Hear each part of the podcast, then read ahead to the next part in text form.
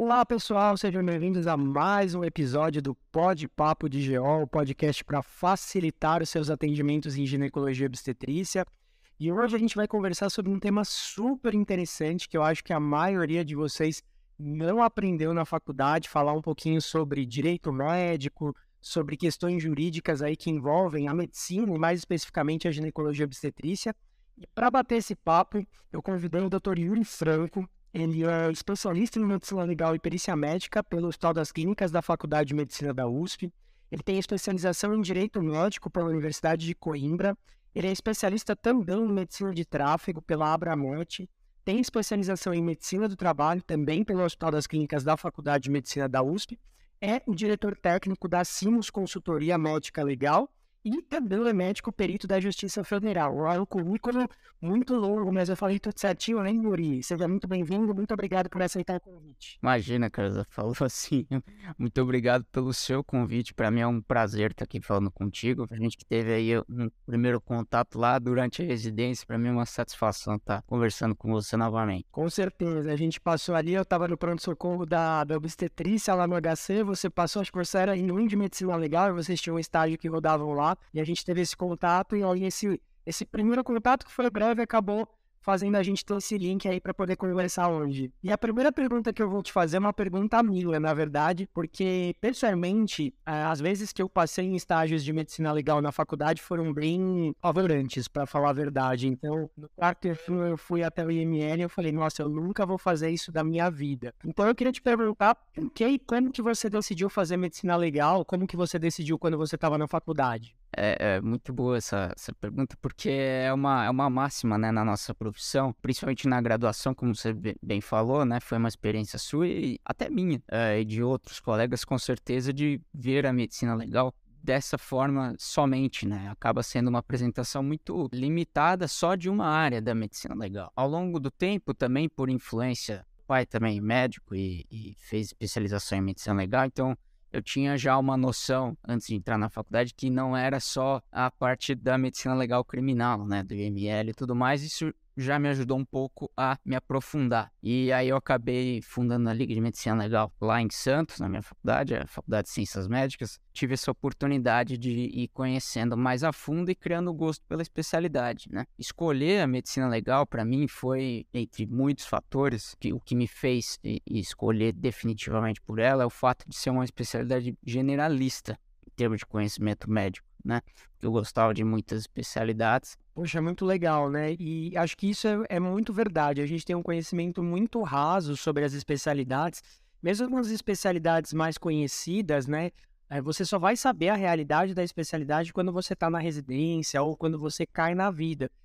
É verdade. Fica muito limitado e a gente não aprende, né? É uma pena. E, e isso acaba até afastando colegas, né? Que às vezes gostariam de conhecer e praticar, mas acabam indo por outros caminhos. Né? Então, eu acho que uma coisa que, por mais que você não goste de medicina legal, ou nunca pensou em fazer, você vai se deparar na vida, e cada vez mais isso tem acontecido, é a judicialização da medicina.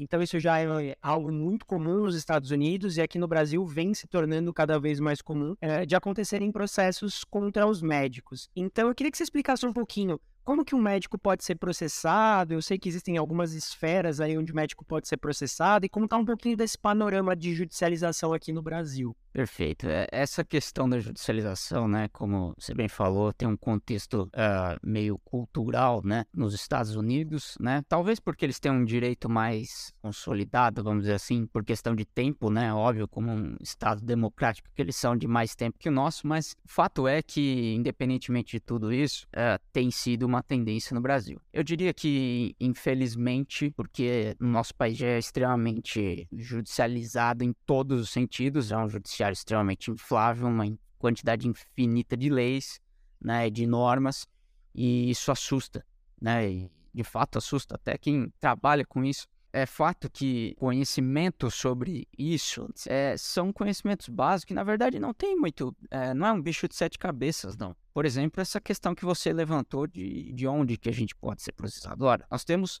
algumas esferas básicas onde a gente pode sofrer um processo. E um processo, a gente sempre lembra muito de processo judicial, né? Mas não é só isso. Tem um processo administrativo, por exemplo, dentro do serviço de saúde que ele atua. Aí a penalização fica muito variável, às vezes uma sanção, né? Ou mesmo saída do, do corpo clínico, enfim. Para além disso, o colega pode ser processado dentro do âmbito dos conselhos. Então, Conselho Regional de Medicina, no caso. Né?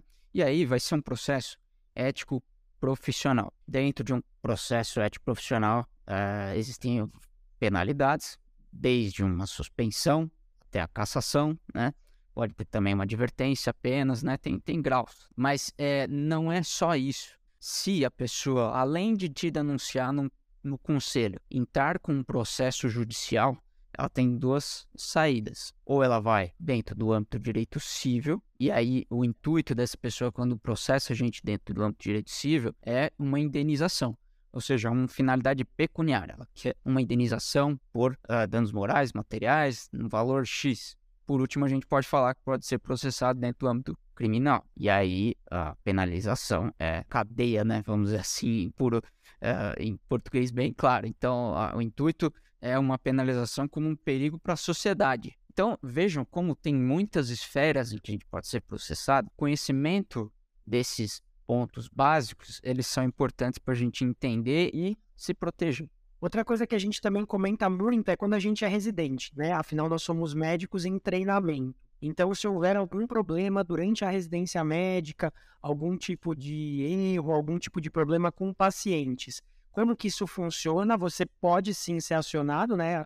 Mesmo você estando em treinamento, você responde por isso, mas em geral, como funciona? Então, é, é como você mesmo falou, a gente responde enquanto profissional. Uh, não vai excluir a nossa responsabilidade de indenizar alguém ou de sofrer alguma penalidade, seja em que esfera for, pelo fato de sermos residentes. Contudo, cabe mostrar que é, trata-se de um médico em formação. E isso tem peso, é lógico. Isso tem relevância, sim, na hora do juiz avaliar o caso e ver, poxa, isso foi uma conduta que o residente tomou, mas afinal de contas, né? E aí eu vou até viajar um pouquinho, né? Porque a gente sabe como é a rotina. Você tem ali um atendimento enquanto você é residente e às vezes sem assistência de um, de um supervisor. Se isso é materializado dentro do processo, e aí um médico perito também tem essa função, né, de abrir os olhos do juiz para é, explicar todos esses pormenores que eles não sabem, né, devidamente, que não é a rotina deles, a gente tá lá para isso. É, isso pode ficar, às vezes, materializado de tal forma que o juiz entenda que não.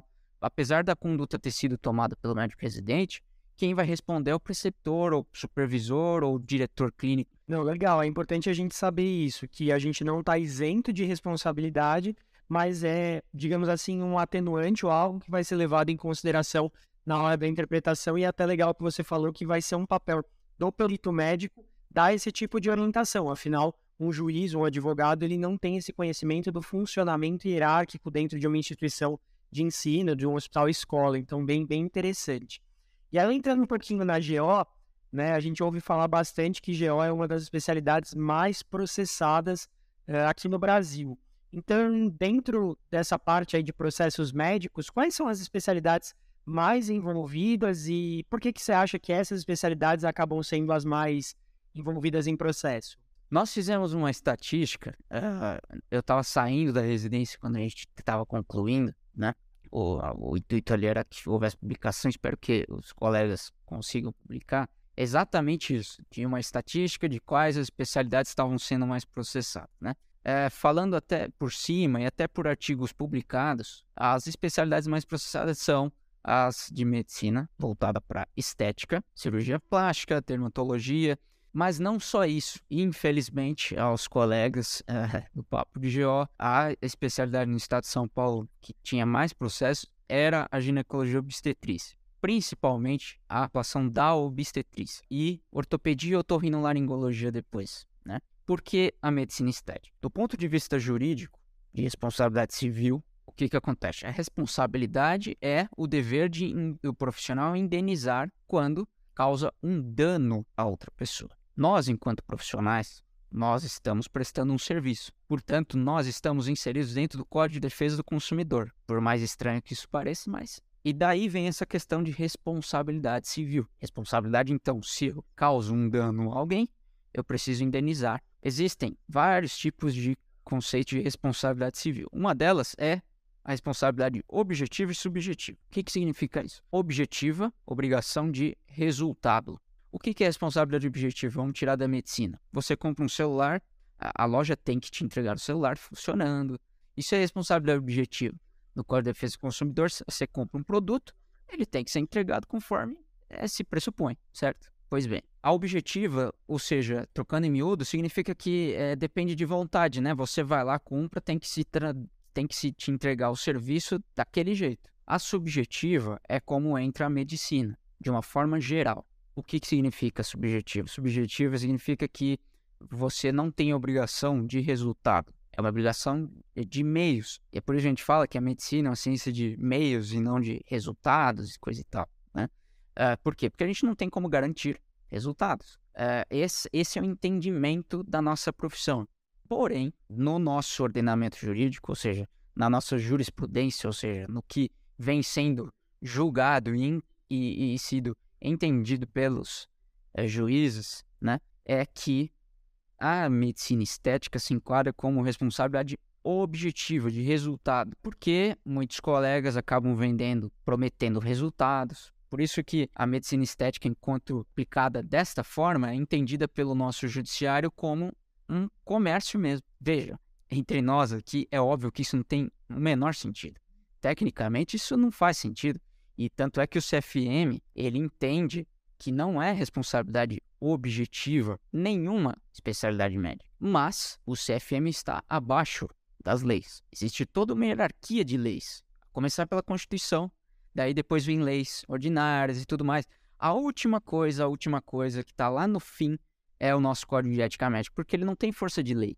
E, e curioso isso, né? Isso ninguém fala pra gente, mas é, é porque é básico, que tá lá embaixo na hierarquia de normas. Então, se o ordenamento jurídico entende que é responsabilidade objetiva, é e acabou, né? A ginecologia obstetrícia, por outro lado, é claro que não tem esse entendimento, ainda que tem, assim, jurisprudências que qualificam a obstetrícia como obrigação de resultado, pasmem, né? Que já é estranho mas por conta do binômio materno-fetal. Então você vira e fala assim: olha, você tem aquela gestante, tal, gestante é garantida que aquela criança tem que nascer bem. Então, se ela nasce com uma complicação, alguém tem uma culpa nisso. Como se não houvesse a infinidade de, de intercorrências e complicações que a gente tem uh, numa gestação, pode ter no pré, intra, pós-parto. Então, assim, Uh, não tem muito cabimento. Mas isso justifica um pouco o fato da ginecologia obstetrícia ser mais processada. A maioria das vezes é por uh, lesão de plexo braquial, sabe? É, uma hipóxia neonatal, que às vezes foi inerente do, do procedimento, foi inerente daquela intercorrência de uma complicação, mas por conta de causar um dano à criança, né? Aqui, e lógico, para o indivíduo, né? Pensando na vida toda dele, acaba tendo muito processo nesse sentido. Nossa, bem interessante isso que você falou, né? Porque a gente não tem a menor noção de que pode ser interpretado como algo que é totalmente certo que você vai ter um desfecho positivo, né? A gente, como médico, sabe muito disso.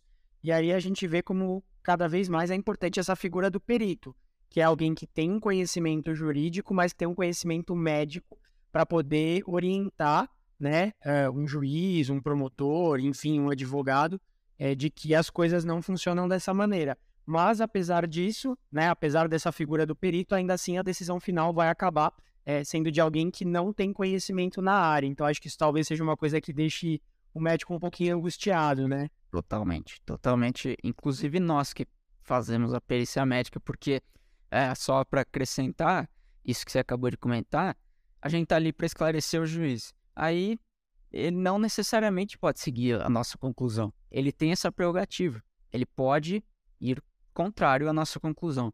É difícil? É mais difícil, é mais raro o juiz fazer isso. Mas ele tem essa prerrogativa. Aí ele tem que se sustentar lá com, com a decisão dele, mas ele pode. Isso, por lei, ele pode não seguir a conclusão pericial.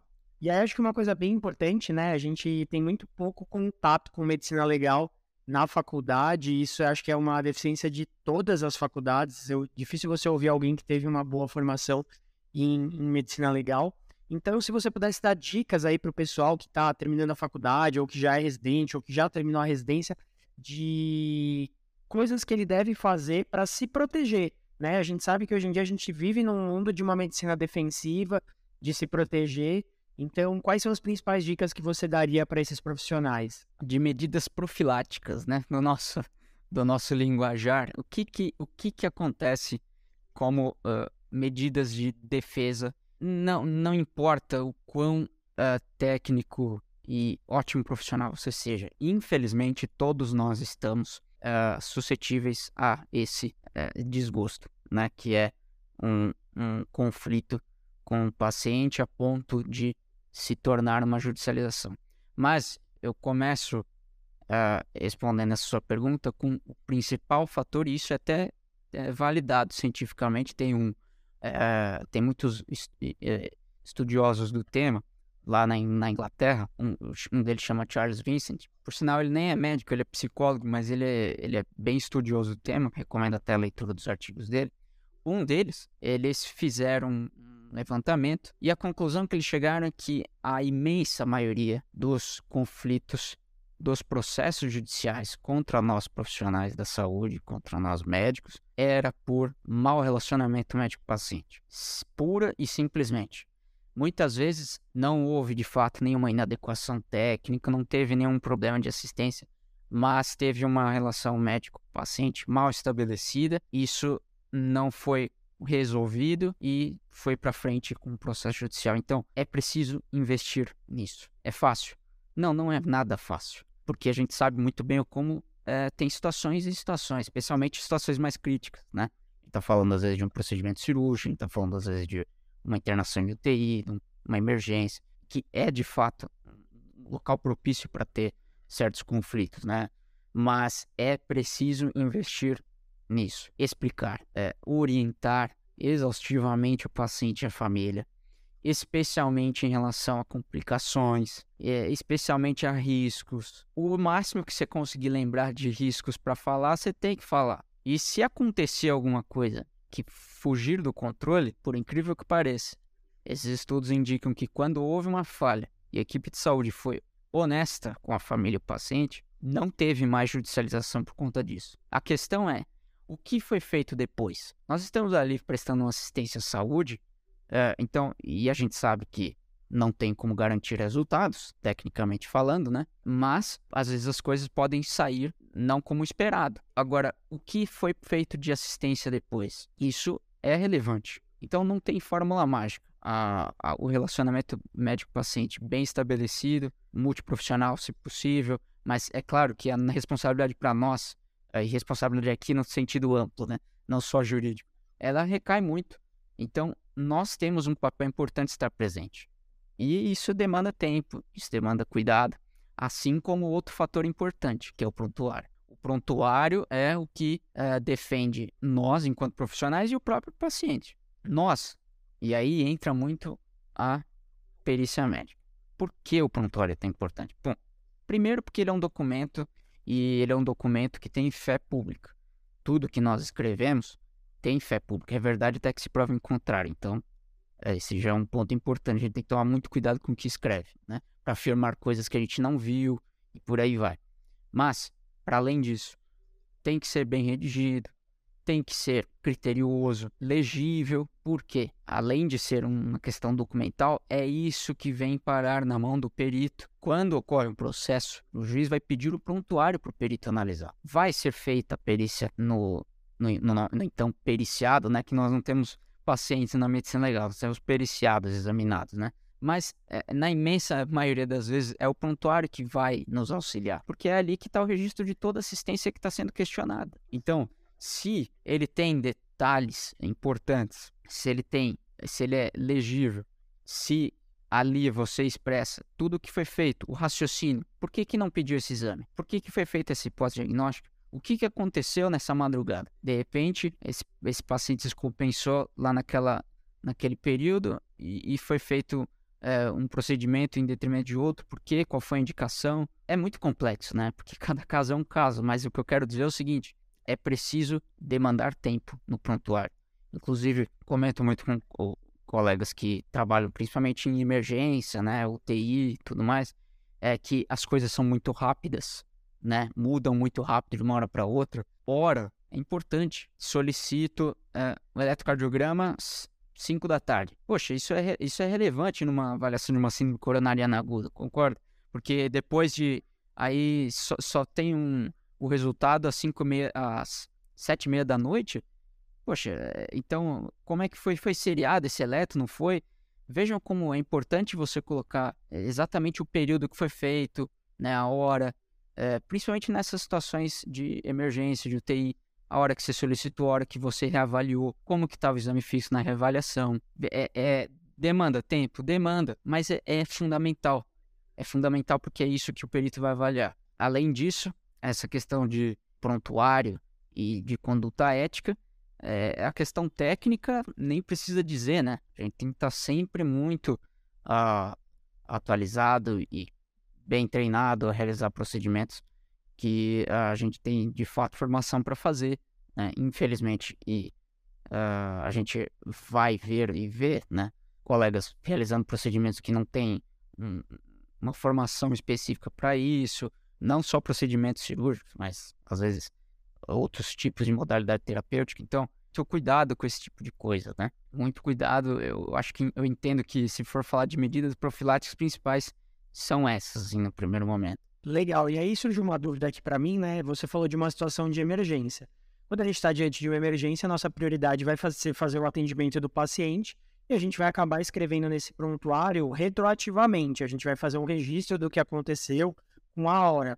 Isso, do ponto de vista legal, tem validade, mesmo que no registro daquele sistema, né? Hoje em dia tudo é muito informatizado, tem uma hora posterior. Se eu redigir que aquilo foi feito naquele momento, até que se prove o contrário, aquilo tem validade. Sim, sim, tudo, tudo tem a, a validade. O que importa é estar tá registrado.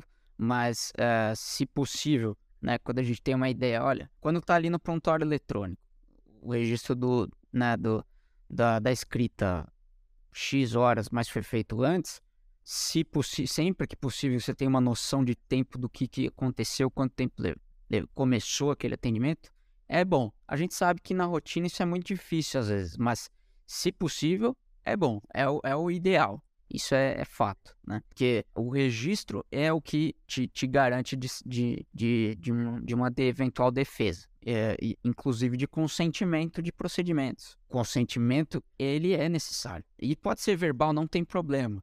Tem procedimentos que a gente, por exemplo, tão banal pra gente, né? Mas que precisa de consentimento, exame físico. E você vai ficar registrando sempre, ah, do consentimento do paciente no prontuário, que consentiu o exame não, não é um exame físico habitual, não precisa, mas é preciso que isso aconteça, né? Agora, se a gente está falando certamente um procedimento invasivo, mais complexo que seja, aí é importante, né, esse, esse registro, né, também no prontuário. E não só isso, acrescentando a questão do consentimento, você fazer o consentimento, a gente vê muito aquela questão baita de um texto, e aí tem tudo lá, aliás, nem sempre tem tudo, todos os riscos que podem acontecer, o que, que pode acontecer com aquele procedimento ou não. E, e aí é só um xizinho e pronto. Aquela pessoa, ela vai acabar alegando que não entendeu nada e só marcou X porque precisava fazer. Qual que é o melhor termo de consentimento? Aquele que você consegue comprovar ao máximo que a pessoa entendeu que estava escrito ali. E o melhor, é, e a gente sabe que é muito difícil aqui no nosso país, por condições é, de, de instrução mesmo, né? A gente lida com uma população extremamente carente, mas a escrita de próprio punho do paciente é o melhor termo de consentimento, né? Olha, o doutor explicou que eu posso ter uma hemorragia e ter que ir para UTI, que não sei, sabe? Isso, isso tem muita serventia. Então, o registro documental é sempre importante, por mais uh, simples que pareça na nossa rotina. Legal. E, se você me corrige se, se eu estiver errado, mas eu imagino que a maior parte dos processos contra médicos sejam na esfera civil buscando aí um ressarcimento financeiro. Né? Acho que a minoria dos casos devem ser processos criminais. E aí, nessa linha, hoje em dia se fala muito em seguro de responsabilidade civil, para que você tenha os custeios aí da parte de advogados, peritos e até mesmo de possíveis acordos que sejam feitos. É, o que, que você acha desses seguros de responsabilidade? Você acha que realmente é, é necessário, a depender da área que, a que, a, que o profissional atue? O que, que você acha em relação a isso? É, é verdade isso mesmo. A maioria é, acaba sendo o conselho e, do ponto de vista jurídico, a responsabilidade civil mesmo.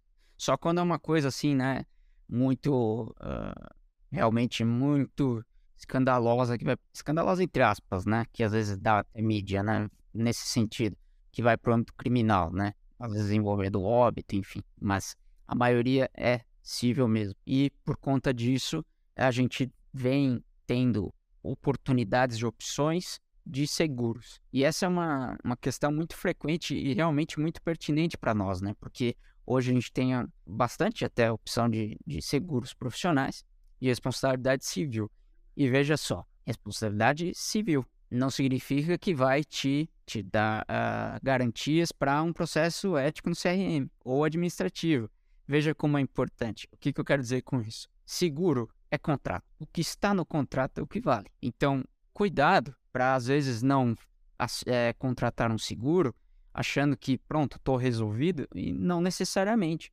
Às vezes, por exemplo, você tem que ver se ele vai, quanto ele vai te cobrir de indenização, outras coisas como custas é, de honorário advocatício. A maioria deles cobre. Mas, por exemplo, e custa do, do perito judicial? Cobre, será? É importante perguntar. E vamos lembrar o seguinte aqui, o parênteses. Tem o perito judicial, que é o perito do juiz. Mas nós, enquanto parte autora e parte uh, que está sendo processada, requerente e requerido, né, dentro do âmbito de direito civil, a gente tem, por lei, a gente tem o direito de ter um perito de confiança nosso no processo. Então, o colega pode contratar o chamado assistente técnico, o que nós na, na Sims a gente é, gosta de utilizar o termo consultor médico legal, que dá um sentido mais amplo, porque a nossa atuação ali nesse caso é auxiliando advogados, né, e consequentemente o cliente. Então você tem essa prerrogativa e isso é outro outro outro custo que tem. Então será que o seguro cobre essa atuação de um, de um assistente técnico? Às vezes não cobre. O que, que ele vai se, se, se te, te proteger entre aspas de uma indenização, né? Outra coisa que às vezes é simples, mas não é muito claro, até por conta desse desconhecimento de coisas corriqueiras para nós da medicina legal, mas que não é para os demais colegas.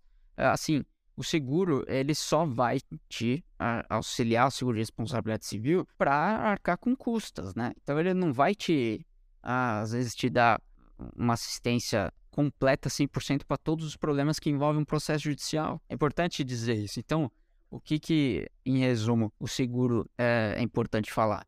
É bom? É bom. Mas ah, verifique o que, que, ele, o que, que ele te protege, se ele uh, cobre todas essas custas uh, que tem, são envolvidas além de indenização, em que esferas você pode utilizar, acionar o seguro. Uh, isso, claro, tem, tem os advogados auxiliam bem, né?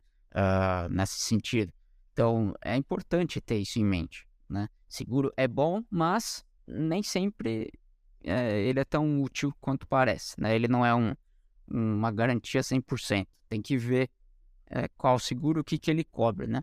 Existem especialidades que são mais visadas, né? Como essas que, eu que a gente comentou anteriormente. Então, essas, né? Especialidades cirúrgicas, estéticas, é, se você tem um cargo de, uh, de chefia, de direção, é importante, né, ter, ter, investir nisso, procurar um bom seguro, porque acaba sendo mais visado de fato. Hoje em dia, com base em tudo que a gente vem conversando aqui, é, é recomendável para todo colega, né? Infelizmente. Legal, muito bom. A gente está chegando já no final do nosso podcast. Eu queria agradecer mais uma vez pela sua presença. E a última perguntinha que eu vou fazer, e vou dar um espaço para você falar aí é, se teve algo que você gostaria de falar e eu não perguntei. É, como você orientaria para os médicos buscarem informações, conhecimento? Primeiro falando aí da sua página, né, o arroba papo de logista no, no, Instagram, então acho que é uma ótima fonte aí de, de conhecimento e de, de recursos aí para os médicos se prepararem, mas se você tiver alguma outra dica, alguma outra fonte de conhecimento que a gente possa utilizar, seria bastante legal. Obrigado, Carlos, obrigado pela, pelo convite aí por, por dar esse espaço. Realmente o, o, ter o perfil Papo de Legista no, no Instagram, começando, comecei lá. Uh, também no YouTube, posto ali vídeos e conteúdos uh, ali, lives, inclusive já te convidei e aqui abertamente te convido para fazermos um episódio lá também, para a gente bater o papo. coloco esses episódios também no Spotify, então plataformas de áudio, então ali tem essa, essa opção, falo de tudo. Modéstia parte, sou bem acessível, pode mandar lá. Às vezes eu é, demoro para responder em alguns momentos. Às vezes não sou notificado, mas pode mandar trocar ideia lá no, no Instagram, principalmente, né, o direct. E tem o meu site, www.papodelegista.com, que lá, inclusive, aproveito aqui, tem de graça, gratuito, você vai lá baixar um e-book com o título Por que somos processados? Que você vai ver muito do que a gente discutiu aqui e outras questões também que vão ser úteis.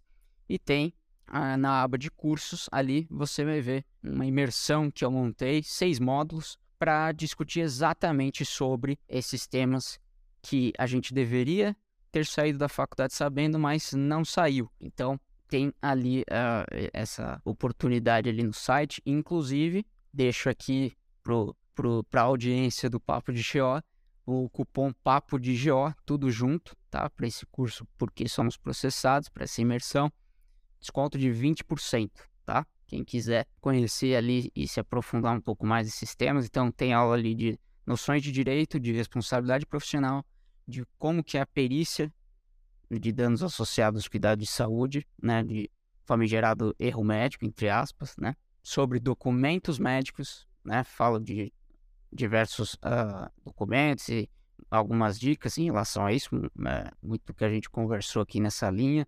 E também de introdução, né? Falo um pouco sobre a medicina legal, porque é, não tem como falar de nada disso se eu não conceituar, né? E então, e também sobre o erro, essa questão de segurança do paciente, é, medidas importantes às vezes para se implementar no serviço de saúde que podem ser úteis, né? Como uma medida protetiva, tanto para o paciente como para o profissional. Então, quem quiser conhecer, lá no site papodelegista.com tem essa, essas opções.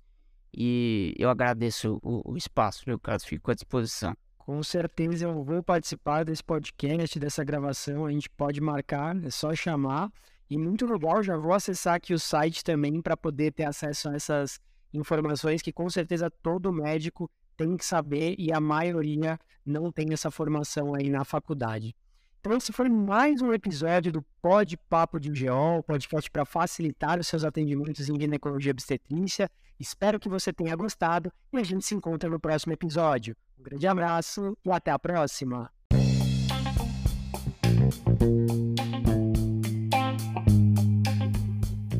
Pod Papo de GO, o seu podcast para facilitar os atendimentos em ginecologia e obstetrícia.